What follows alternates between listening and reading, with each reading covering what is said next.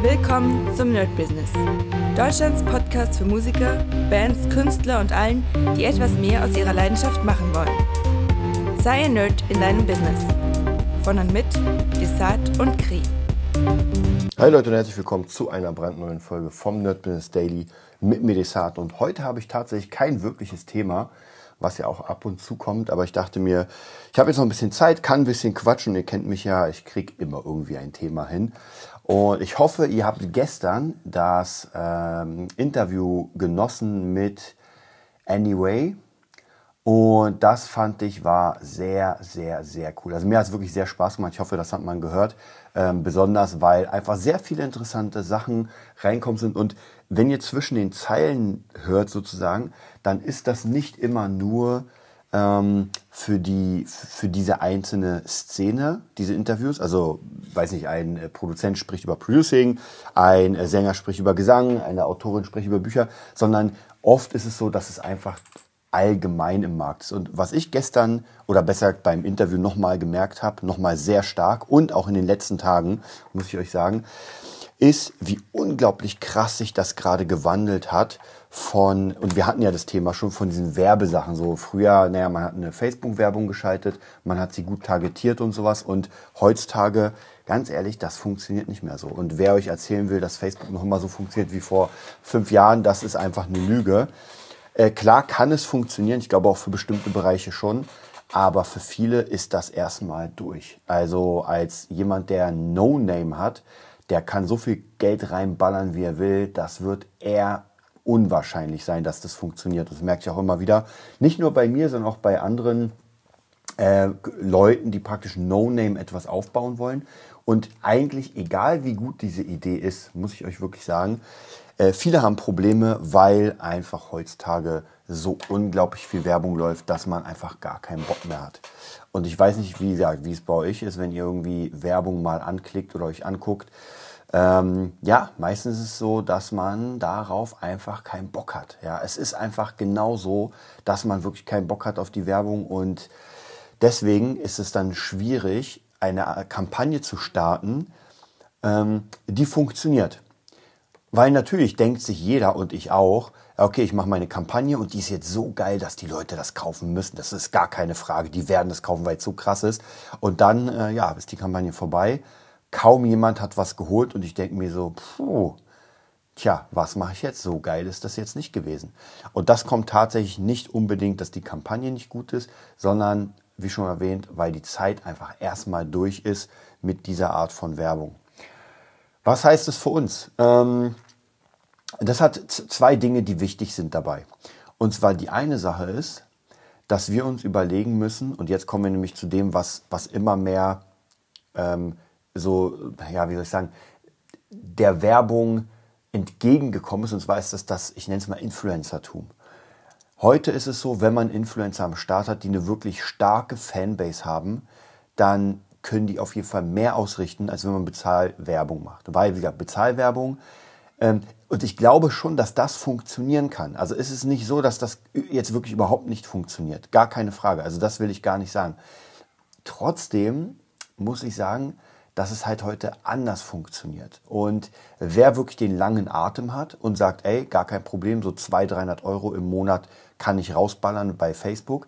Ich glaube, das kann schon funktionieren über ein halbes Jahr, wenn man immer wieder die Leute mit der Werbung, immer wieder Retargeting und sowas, dann geht das schon, weil ich meine, Leute haben raufgeklickt auf die Werbung, weil sie sich ja doch irgendwie interessiert haben. Aber sie haben vielleicht erstmal noch nicht gekauft und sie brauchen halt einen Anreiz. Aber ähm, wir brauchen ja eine ganze Weile, um diesen Anreiz zu schaffen. Und das ist halt das Problem. Das ist nämlich genau das Problem, was äh, ein bisschen schwierig funktioniert. Denn ohne, ohne dieses, wie soll ich sagen, äh, ohne diesen Anreiz, dieses, okay, jetzt kaufe ich endlich. Und bei mir ist es genauso. Ich kriege ja jeden Tag unendlich viel Mails und zwar auch viele Werbemails und sogar von Diensten oder von Leuten, wo ich das, das will. Und ich gehe mal jetzt gerade auf meine Mail. Ich werde euch das mal gleich zeigen oder sagen. So, ich habe heute schon gelöscht, aber so. Team Crash ist irgendwas mit äh, Plugins. Habe ich aber gar keinen Bock. ADSR ist auch viele Samples, Loops, Plugins, alles mögliche. Habe ich gar keinen Bock. Beide Werbung weg. BBC Maestro, das ist so eine äh, Community, die Masterclasses hat und ich gucke hier gerade Coming Soon, Writing, Performing, Musical Theater. Interessiert mich nicht weg. Dann Marcel Knopf, Marketing, ist im Moment, interessiert mich nicht.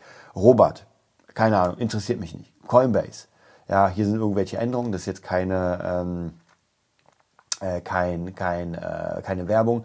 Dann Marcel Knopf nochmal, das ist Marketing. Big, Big Fish Audio News, ja, 50% auf alle Libraries. Und so geht das weiter und weiter und ich klicke alles weg, weil ich gerade einfach das Thema ist nicht da. Es kann sein, dass wenn ich wieder in irgendeinem Projekt bin und da steht, und das hatte ich glaube ich letztens mal, da habe ich ja ähm, mit Tim zusammen haben wir für Jockel die, die Boombap-Platte produziert und ich habe mir gedacht, so, der will ja Boombap, wir brauchen unbedingt Boombap-Drums. Und zufällig, ja, das war wirklich Zufall, kam bei Native Instruments die Empire Breaks raus, das sind halt Boombap-Drums und ich habe die Werbung bekommen. Äh, sofort geholt. Da war gar keine Frage, war jetzt... Ähm, am Ende haben wir das ganze Paket geholt, also hätten wir die nicht holen müssen, aber es ist vollkommen egal, weil die brauchten wir trotzdem. Also von dem her, diese ganze Werbung kommt immer und immer und immer und immer wieder. Also von dem her ähm, ist schon auf jeden Fall sehr, sehr krass, wie extrem viel Werbung man bekommt. Manchmal erreicht es ein und manchmal halt nicht.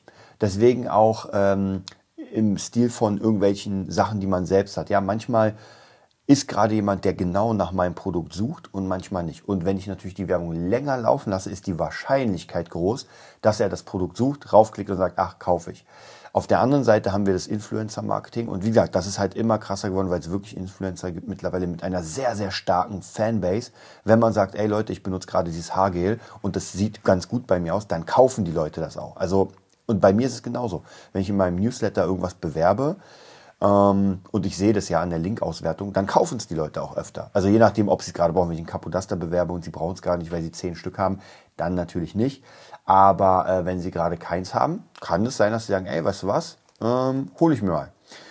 Und das ist auch nur dieses Vertrauensding. Ja, wenn ich, wenn sonst irgendjemand ihnen das ähm, präsentieren würde, ja, dann wird es wahrscheinlich nicht funktionieren. Also von dem her ist, ist halt schon sehr, sehr interessant, muss ich euch sagen. Und ja, da muss man halt immer wieder natürlich gucken, wie, wie das Ganze aussieht und äh, in welche Richtung das geht. Ja, ähm, wie gesagt, werbetechnisch, da ist noch so viel, da will ich noch ganz viel mit euch äh, bequatschen. Hm. Was ich jetzt hatte, ähm, und zwar würde ich euch auf jeden Fall empfehlen, ich muss nur gucken, ob der, ich glaube, den Podcast habe ich nicht offiziell hochgeladen. Wisst ihr was, ich werde das machen. Und zwar hatte ich vor einer Weile, also schon drei Jahre her, ein... Ähm, wisst ihr was, ich werde mal gleich auf äh, podcaster.de gehen und das jetzt gleich hochladen. Und zwar hatte ich ein Interview mit dem Mönch und ich glaube, ich habe das nur in der, ähm, im, ja, wie heißt das Ganze, Patreon drin gehabt. Und um, weil ich Patreon mal richtig machen wollte, wieder, wer Bock hat, www.patreon.com slash nerdbusiness, da haben wir im Moment nur ein Patreon. Ich glaube, es ist sogar Lasse. Also vielen Dank für den Fünfer jeden Monat. Sehr cool, das reiht sich einfach da auf. Aber äh, wieder, wer Bock hat, da ein bisschen mehr zu machen, äh, uns zu helfen, uns zu unterstützen in dem Ganzen, ey, Fünfer im Monat, geiles Ding. Und da hatte ich damals das Interview mit dem Mönch, aber ähm, ich werde es jetzt mal offiziell machen. Also praktisch, ich werde jetzt gleich nochmal das äh, Interview suchen und dann packe ich das rauf und morgen oder übermorgen habt ihr es dann. Weil es wirklich, es lohnt sich wirklich und auch Lasse hat gesagt, ey, es ist einfach hammer, hammermäßig. Und es ist wirklich hammermäßig. Also dieses Interview damals und das war mitunter eins der ersten Interviews, die überhaupt äh, so in dieser Art waren. Jetzt ist ja im Moment der Mönch äh, Shihing, glaube ich, Shihing. Ah, ich vergesse meinen Namen leider. Äh, der jetzt ist ja in ziemlich viel Talkshows, aber bei uns habt ihr ihn zuerst gehabt. Also auf jeden Fall, oder nicht ganz zuerst, glaube ich, aber relativ, relativ früh. Und ja, auf jeden Fall war das schon sehr, sehr cool. Das hat mich auf jeden Fall gefreut. Wir hatten ja damals, ich weiß nicht, wer das von euch weiß, ähm, aber wir wollten ja damals mit den Mönchen eine ähm, Online, also so eine Online- Gruppe oder Community erstellen. Hat leider nicht funktioniert, weil da, es war einfach sehr, sehr viel zu tun. Wir haben sogar ein bisschen gedreht. Ich habe sogar ein paar Sachen hier, aber es hat, wie gesagt, einfach nicht funktioniert. Mhm. Trotzdem haben die es jetzt nach ein paar Jährchen, glaube ich, trotzdem geschafft, eine Gruppe oder ihre Community zu bauen. Finde ich mega, mega cool. Also es gefällt mir richtig gut. Und ja, wir werden sehen, wohin das Ganze führt. Ähm, auf jeden Fall kriegt ihr von mir auf jeden Fall ähm, dieses Interview nochmal noch mal rein. Und ja, ansonsten, was gibt es noch Neues? Ich weiß gar nicht, ob ich euch erzählt habe. Fabulenz gibt es jetzt in Englisch. Also für alle englischsprachigen äh, Leser, die Bock haben, können das jetzt auf jeden Fall auf Englisch lesen. Ähm, kann ich nur empfehlen, äh, sind im Moment die Kurzgeschichten.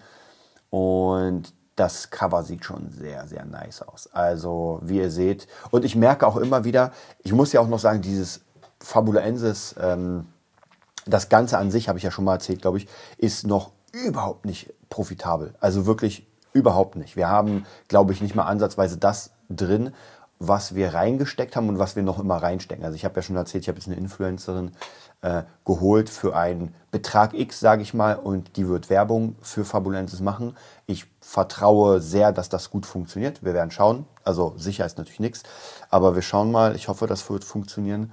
Und ähm, ansonsten ja, das Buch machen, das Cover machen, also das sind wirklich Kosten, die um die 20.000, vielleicht sogar in die 25er.000 gehen. Das ist schon richtig, richtig dick. Aber ich muss auch hier sagen, es ist ein Herzensprojekt. Viele Projekte tatsächlich, die ich anfange, genauso wie der Podcast hier, sind Herzensprojekte, die ich einfach machen will, die mir immer wieder, wie soll ich sagen, diese, diese, diesen Drive geben, morgens aufzustehen und natürlich auch die Jobs. Also wenn ich irgendwie einen Job habe und mit irgendwie jemand arbeite, ist gar keine Frage, das natürlich auch. Aber am Ende sind es halt wirklich die Sachen, ähm, die wirklich von Herzen kommen, wo man sagt, so, darauf habe ich richtig Bock. Ja, ich stehe morgens auf und mache das. Und das ist nicht nur Fabul 1, es ist auch mittlerweile die BeatNet Academy, wo ich ganz, ganz viel Arbeit reinstecke. Im Moment ist ja noch nichts passiert in dem, weil ich im Moment einfach nicht so die Zeit hatte. Aber ich mache regelmäßig, regelmäßig Streamings wieder. Es macht mir auch wieder sehr viel Spaß. Also das sind so Dinge, wofür ich eigentlich als Künstler, als Musiker aufstehe, um zu sagen, ey, ich habe da einfach mega Bock, Beats zu bauen, mit Leuten zu arbeiten. Und am Ende natürlich das Ganze in ein Produkt zu verpacken und wenn jemand Lust hat, dann kann er natürlich für einen Betrag X auch dabei sein und gucken, wohin die Reise geht. So, das war es auch heute von diesem Daily. Relativ kurz, aber ich hoffe, ihr habt wieder ein paar Informationen bekommen. Ich werde dieses Daily jetzt gleich hochladen und das Interview mit dem Mönch auf jeden Fall da. Hoffe ich, dass ihr viel, viel Spaß habt. Bis dann. Das war die neueste Folge vom Nerd Business Podcast. Wir hoffen, es hat dir gefallen und bitten dich darum, uns eine 5-Sterne-Bewertung bei iTunes zu geben. Vier Sterne werden bei iTunes schon abgestraft. Also gib dem Podcast bitte die 5-Sterne-Bewertung und teile uns auf Facebook, Instagram und schicke ihn an deine Freunde. Wir leben davon, dass du uns hilfst, unsere Message zu verbreiten. Wir danken dir vom ganzen Herzen dafür. Abonnier den Podcast, teile ihn mit deinen Freunden und wir hören uns in der nächsten Folge, wenn es wieder heißt, bist du ein Nerd in deinem Business? Nerd Business.